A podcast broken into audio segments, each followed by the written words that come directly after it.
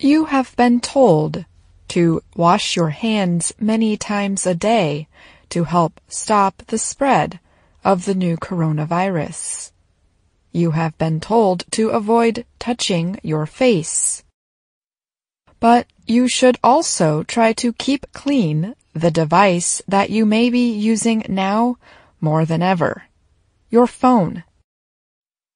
Scientific studies have shown that the virus can live for two to three days on materials like plastic and stainless steel. The U.S. Centers for Disease Control and Prevention recommends cleaning all high-touch surfaces every day. These include things we touch and come into contact with all day long, like phones, keyboards, and computers. Here are some things not to do when disinfecting your phone. Do not spray cleaners directly on the phone. Do not put the phone into any cleaning liquids. Do not use devices that use forced air, which are often used to clean computer keyboards. Avoid rubbing your phone with rough materials that could make small cuts on it. So what should you do? Start by turning off the phone and unplugging any wires.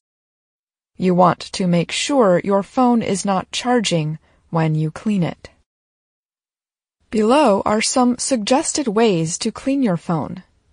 With any of these suggestions, be sure not to get the phone wet.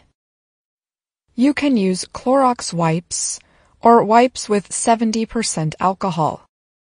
You can buy these products at a store and wipe down your phone. iPhone manufacturer Apple has warned against using household cleaners on its phones and says that when using wipes, do so gently. Cleaning your phone is one of many measures public health officials are recommending to try to slow the spread of the new coronavirus. Most patients experience only mild or moderate sickness. However, older people and those with existing health conditions are more likely to develop more severe illness. I'm Ashley Thompson.